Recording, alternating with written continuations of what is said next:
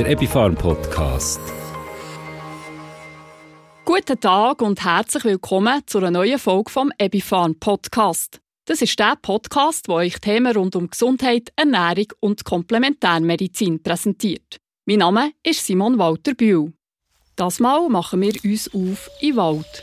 Es geht nämlich um Pilze, aber nicht um ganz gewöhnliche, sondern um sogenannte Vitalpilze. Pilze sind spannende Lebewesen. Es sind uralte Organismen, die weder zum Reich der Pflanzen noch zum Reich der Tiere gezählt werden, sondern ein eigenständiges Reich bilden. Sie sind zwar wie Pflanzen sesshaft, können aber im Unterschied zu denen keine Photosynthese betreiben. Darum müssen sie sich wie Tiere durch die Aufnahme von organischen Substanzen ernähren. Die beziehen sie in gelöster Form aus ihrer Umgebung. Die Wissenschaft, die sich mit den Pilzen beschäftigt, heisst Mykologie. In der Schweiz sind bis heute über 10.000 Pilzarten bekannt und jedes Jahr werden noch Dutzende weitere Arten neu dokumentiert. Man schätzt, dass es in der Schweiz über 20.000 verschiedene Pilzarten gibt. Schaut man weltweit, dann geht man von 2,2 bis 3,8 Millionen verschiedenen Pilzarten aus. Zu diesem Ergebnis kommt eine Studie von einem Forschungsteam aus Berlin und London, die 2017 ist veröffentlicht wurde. Von unseren einheimischen Pilzarten sind 300 Arten essbar und weitere 200 Arten für einen Menschen giftig. Nur wenige davon sind aber tödlich giftig. Einige der Pilze, wie Steinpilze oder Trüffel, haben einen hohen kulinarischen Wert. Andere Pilze enthalten neben den zahlreichen wertvollen Nährkomponenten auch Substanzen, die gesundheitsfördernd und vitalisierend wirken. Pilzarten, die für medizinische Zwecke beworben werden, werden von den Anbietern als Medizinalpilze oder Vitalpilze bezeichnet. Therapie mit Pilzen und den daraus hergestellten Produkten, die sogenannte Mykotherapie, wird in der traditionellen Volksheilkunde schon seit Jahrtausenden eingesetzt. Primäres Ziel der Mykotherapie ist die Anregung, Unterstützung und Aktivierung des körpereigenen Abwehrsystems. In der asiatischen Medizin sind die Vitalpilze, seit man sie entdeckt hat, fest verankert. In unseren Breitengraden hingegen ist das Wissen über Vitalpilze in den letzten Jahrhunderten aufgrund von verschiedenen Faktoren mehr und mehr verloren gegangen. Ihre Bedeutung in der ganzheitlichen Medizin wächst aber seit ungefähr 70 Jahren wieder, so dass man auch bei uns wieder ihre gesundheitsfördernde Wirkung schätzt und nutzt. Anwenderinnen und Anwender von Vitalpilzen profitieren speziell von den wertvollen bioaktiven sekundären Inhaltsstoffen und von spezifischen Polysacchariden, Triterpene, antioxidativ wirkenden Polyphenol, Enzymen, Spurenelemente, Mineralien und Vitamine. Die Stoffe sind in grösserer Konzentration zur Prävention und Therapie von Gesundheitsstörungen geeignet und können sich positiv auf das körperliche Wohlbefinden auswirken. Über die faszinierenden Vitalpilze möchte ich mit dem Ramon Zürcher reden. Er ist Drogist HF und Berufsschullehrer und ist spezialisiert auf das Thema Vitalpilze. Guten Tag, Ramon Zürcher. Es freut mich, dass du heute bei uns zu Gast bist. Stell dich doch unseren Hörerinnen und Hörern gerade kurz vor. Guten Tag, Simon. Guten Tag, liebe Zuhörerinnen und Zuhörer. Seit rund 25 Jahren bin ich Drogist aus Leidenschaft. Nach meinem Studium an der Höher Fachschule für Drogistinnen und Drogisten in Neuenburg bin ich das erste Mal in der Geschäftsführer- und Lehrlingsbetreuerfunktion. Gewesen. Nachher hat es mich in die medizinische Wissenschaft gezogen, wo ich mich als Medical Advisor unter anderem um komplementärmedizinische Fragen von Fachpersonen und Erstellung von Fachunterlagen und Schulungen gekümmert habe. Das Schulen von Fachpersonen macht mir besonders viel Freude und ich gebe mein naturheilkundliches Wissen und meine Erfahrungen gerne weiter. Als Fachreferent für Mykotherapie und Phytotherapie oder als Berufsschullehrer für angehende Drogistinnen und Drogisten EFZ. Ramon, bevor ich dich näher löchere zum Thema Vitalpilze, sag uns doch noch kurz, wie du überhaupt auf einen Pilz bist gekommen. Vor x Jahren habe ich mal in der Drogerie einen Besuch vom Nossendienst bekommen, wo mir Gamovitalpilzpräparat vorgestellt hat. Zu dieser Zeit sind Vitalpilze bzw. Medizinalpilze noch nicht so bekannt gewesen wie heute. Und da ich immer auf der Suche nach natürlichen, wirkungsvollen und möglichst nebenwirkungsfreien Therapiemethoden für meine Kundschaft war, habe ich ihm gespannt zugelassen und Produkte Lager genommen. Die vielen positiven Rückmeldungen haben nicht lange auf sich warten lassen. Aus Begeisterung und Überzeugung habe ich folglich die Ausbildung zum diplomierten Mykotherapeut gemacht. Ramon, schauen wir doch die wichtigsten Pilze der Mykotherapie zusammen an. Starten wir doch gerade mit dem Agaricus brasiliensis oder auf Deutsch Brasil Egerling. Wie sieht der Pilz aus und was ist das Spezielle an ihm? Der Agaricus brasiliensis oder eben Brasil Egerling ist ein Gourmetpilz, der recht empfindlich ist. Nach dem Ernten ist es bei diesem Pilz wichtig, dass er sofort trocknet und vor Feuchtigkeit geschützt wird, damit es nicht zu einer Oxidation kommt. Der Agaricus brasiliensis hat eine klassische Pilzform mit einem weißen Stiel und einem hell- bis dunkelbraunen Pilzhut. Der Pilzhut kann bis zu 14 cm breit und der Stiel bis 14 cm lang werden. Der Brasil-Egerling hat es allgemein gern sonnig und warm. Wie es der Name schon sagt, stammt der Pilz ursprünglich aus Südbrasilien. Interessant ist, dass die Landbevölkerung aus dem Ursprungsgebiet von Brasil-Egerling auffallend gesund ist. Das hat dazu geführt, dass amerikanische Wissenschaftler einen Zusammenhang zwischen dem Phänomen und dem Verzehr vom Agaricus brasiliensis sehen. Der Pilz ist mineralstoffreich und enthält auch wichtige Spurelemente und einen hohen Glucananteil. Diesbezüglich stehen vor allem Kalium, Phosphor, Zink und Kupfer im Vordergrund. Aber auch Calcium und Magnesium sowie Mangan sind im Brasilegerling enthalten. Es gibt Hinweise, dass er positive Effekte auf den Cholesterinspiegel und Blutzuckerspiegel hat. Sehr spannend. Der nächste Pilz, den ich von dir mehr über ihn möchte erfahren ist der chinesische Raupenpilz. Wie muss ich mir den vorstellen? Sieht er wirklich wie ein Raupen aus? Und was für positive Eigenschaften hat er? Der Cordyceps sinensis oder auf Deutsch chinesischer Raupenpilz kommt in den alpinen Graslandschaften im Südwesten von China bzw. in der Provinz Yunnan sowie in Mittelchina, Nordchina und im Tibet in Höhenlagen von bis zu 5000 Meter vor. Dort befällt er die Raupen von bestimmten Schmetterlingsarten und durchwuchert sie. Sobald die Durchwucherung abgeschlossen ist, verdaut der Pilz die Raupe, bis nur noch die mumifizierte äußere Schale übrig bleibt. Im Spätherbst und Winter wird aus dem Kopfende der Raupenhülle der Fruchtkörper bildet, wo wenige Zentimeter aus dem Boden schaut und wie eine kleine Kühle aussieht. Und darum wird der Pilz ab und zu auch als chinesische Kernkeule bezeichnet. Insofern sieht der Raupenpilz nicht nur aus wie eine Raupe, sondern er hat sich aus einer Raupe gebildet. Da der Pilz aufgrund seiner stärkenden Eigenschaften durch bioaktive Inhaltsstoffe, seinem Gehalt an hochwertigen Aminosäuren, essentiellen B-Vitaminen und wichtigen Mineralstoffen sehr beliebt ist und diesbezüglich professionelle Suchtrupps hinter ihm her sind, kommt er in der Natur nicht mehr massenhaft vor. Eine gute Qualität bringt auf ein Kilo, je nach Ertrag, zwischen 3.000 bis 25.000 US-Dollar. Somit übertrifft er sogar Trüffel – die Königin der Speisepilze und der Traum von allen Gourmet. Der Cordyceps ist aber im Unterschied zu den Trüffel kein Speisepilz und wird ausschließlich in verarbeiteter Form und für medizinische Zwecke eingesetzt. Aufgrund der Knappheit und dem hohen Preis haben sich Wissenschaftler und Biotechnologen intensiv mit der Möglichkeit von einer Kultivierung von Cordyceps sinensis auseinandergesetzt und eine Lösung gefunden, wobei eine Kultivierung vom Raupenpilz unter natürlichen Umständen nicht in Frage gekommen wäre.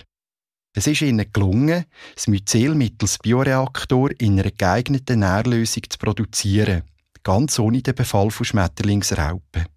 Dabei produziert man aber nicht wie üblich den oberirdischen Fruchtkörper, sondern das Myzel bzw. das Pilzgeflecht, der unterirdische Teil vom Pilz. Am Ende der Kultur wird die Nährlösung abgelassen und die gebildete Myzelbiomasse wird getrocknet und anschließend extrahiert. Darum wird auch entsprechend nicht von einem Fruchtkörperextrakt geredet, sondern von einem Myzelextrakt. Produkte aus dem chinesischen Raupenpilz sind interessant für die Unterstützung der Immunabwehr. Zudem steigert der Raupenpilz die Leistung bei sportlichen Aktivitäten und hilft gegen vorzeitige Erschöpfungszustände. Durch die vorteilhafte Wirkung auf die Atmungskette und aufs Herz wird er besonders gern von Sportlern zur Erhöhung der Ausdauer und Leistung angewendet. Zudem hat der Cordyceps sinensis beruhigende und entspannende Eigenschaften, was wiederum gut für die Muskelregeneration ist. Zahlreiche Studien aus Amerika und Asien können beweisen, dass der chinesische Raupenpilz eine sehr positive Wirkung auf die Lungenfunktion hat. Also unter anderem ein Sportlerpilz, der Raupenpilz, könnte man sagen. Auch der nächste Pilz hat einen lustigen Namen. Er heisst auf Deutsch nämlich Klapperschwamm. Was klappert denn an ihm Und warum haben gemäss Legende die Menschen in Japan und in China früher Freudentänze gemacht, wenn sie so einen Maitake-Pilz, wie er auch noch genannt wird, gefunden haben? Ja, das stimmt. Weil der Maitake-Pilz aufgrund seiner Tarnung schwer zu finden ist, haben die Legenden nach Bildsammler in Japan und auch im alten China einen regelrechten Freudentanz gemacht, wenn sie so einen Pilz gefunden haben. Da der Klapperschwamm dazumal wertvoller war als Silber, können wir uns ja denken, wie aufgeregt so ein Sammler nach seinem Fund muss sein. Nicht umsonst wird in Japan der Klapperschwamm als Maitake bezeichnet, was so viel wie tanzender Pilz bedeutet. Auf jeden Fall ist der Pilz derart wertvoll, dass der Finder selbst seiner Familie nichts davon erzählt hat. Der deutsche Name Klapperschwamm ist aus der Eigenschaft entstanden, weil die Fruchthüte beim Schütteln vom Fruchtkörper zusammenschlagen und so klappern. Der Klapperschwamm wird in der Fachsprache als Griffola frondosa bezeichnet und beinhaltet wertvolle Substanzen mit Polysaccharid- und Proteincharakter. Im Speziellen können auch die zwei Inhaltsstoffe Glucan und Lektin genannt werden. Der Klapperschwamm bzw. Maitake wächst an Baumstrünken.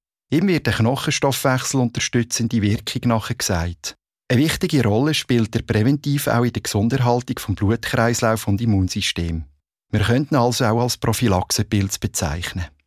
Ich sehe, so ein Klapperschwamm ist gut wert.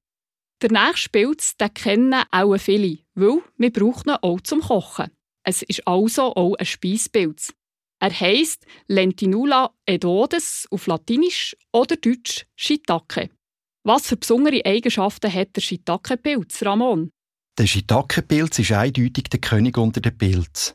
Zum einen ist es ein sehr beliebter Speisepilz, zum anderen überzeugt er, mal abgesehen von seinen kulinarischen Vorzügen, durch sein breites Spektrum an Biovitalstoff und den damit verbundenen medizinischen Eigenschaften.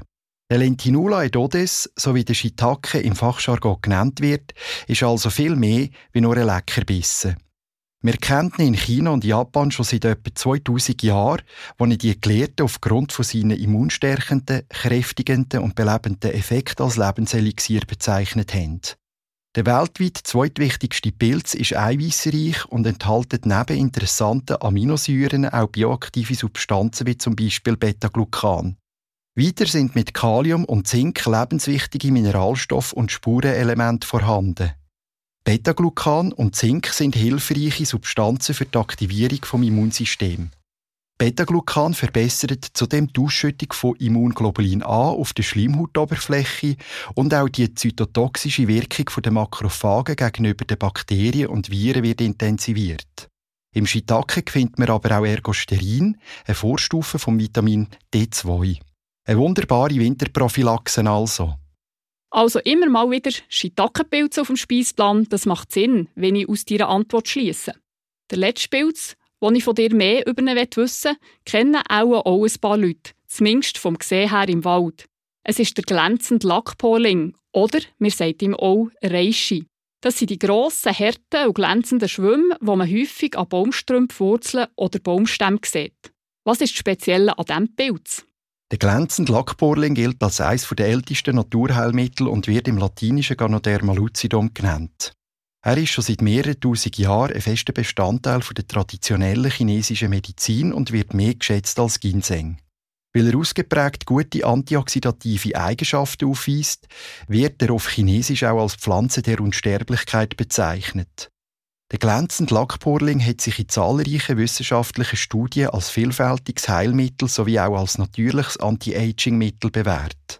Unter anderem erhöht er die Stresstoleranz und kann wegen seiner adaptogenen Eigenschaft in stressigen Zeiten verwendet werden. Wichtige Substanzen im Ganoderma lucidum sind Polysaccharid, Aminosäuren, Fett, Alkaloid, Vitamin und Mineralstoffe wie beispielsweise Magnesium, Calcium, Zink, Mangan, Eisen und Kupfer. Ramon, noch eine Frage zum Schluss. Vitalpilze werden ja meistens in zwei Darreichungsformen angeboten. Entweder als Pilzpulver oder als Pilzextrakt. Was sind die Vor- und Nachteile von diesen beiden Darreichungsformen? Pilzpulver findet man in loser oder presster Form.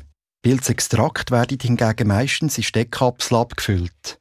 Der Pilzextrakt wird durch eine Mazeration aus dem Pilzpulver hergestellt mit dem Ziel, die erwünschten Wirkstoffe, vor allem immunmodulierende Polysaccharid, stärker zu konzentrieren.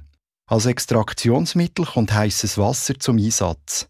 Dabei werden alle wasserlöslichen Bestandteile aus dem Pilzpulver herausgelöst. Somit haben wir beim Pilzextrakt nicht eine isolierte Einzelsubstanz, sondern ein Gemisch von hydrophilen Substanzen.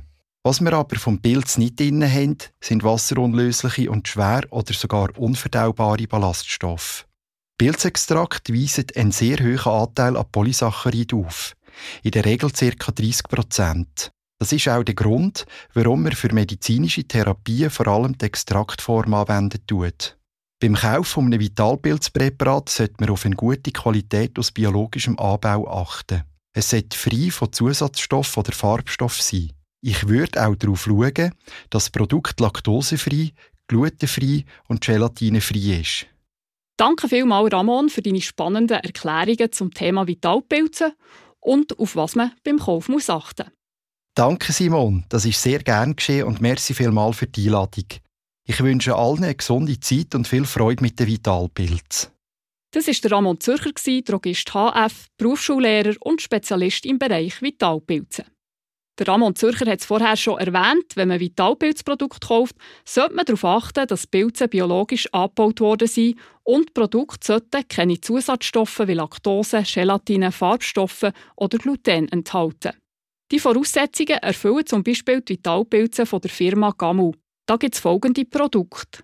Agarikin mit dem Pilz Brasil-Egerling. Gordizipin mit dem chinesischen Raupenpilz. Ganodermin mit dem glänzenden Lackporling. Grifolanin mit dem Klapperschwamm und Lentinulin mit dem Shiitake-Pilz. Die Pilzprodukte von Gamu enthalten einen Trockenextrakt vom entsprechenden Pilz. Für den Extrakt herzustellen, braucht es mindestens die 10- bis 12-fache, manchmal sogar bis zur 14-fache Menge an Trockenpilzen. Pilze für die Extraktion stammen alle aus zertifiziertem Bioanbau. Einzige Ausnahme ist der Cordyceps sinensis, also der chinesische Raupenpilz. Die Kapseln der Gammu-Pilzprodukte enthalten keine Zusatzstoffe und sind auch für Veganer geeignet. Die Kapselhülle besteht aus Zellulose. Alle fünf Pilzprodukte von Gamu enthalten jeweils 60 Kapseln mit je 270 mg Trockenextrakt. Die Verzehrsempfehlung für Erwachsene lautet folgendermaßen: zweimal täglich eine Kapsel mit etwas Wasser einnehmen. Jetzt wünsche ich euch viel Freude beim Entdecken der Vitalpilze. Und wenn ihr Pilzler seid, dann schaut ihr die Lebewesen vielleicht jetzt nochmal mit anderen Augen an. Sie sind nämlich nicht nur fein auf dem Tower, sondern haben auch noch viele positive Eigenschaften für unsere Gesundheit. Uh, passet auf, dass euch Pilze nicht noch zu den Ohren auswachsen. Bis zum nächsten Ebifan Podcast. Eure Begleiterin im Ohr, Simon Walter Bühl. Dies sind Nahrungsergänzungsmittel. Nahrungsergänzungsmittel sind kein Ersatz für eine abwechslungsreiche und ausgewogene Ernährung sowie eine gesunde Lebensweise. Der Epifarm Podcast.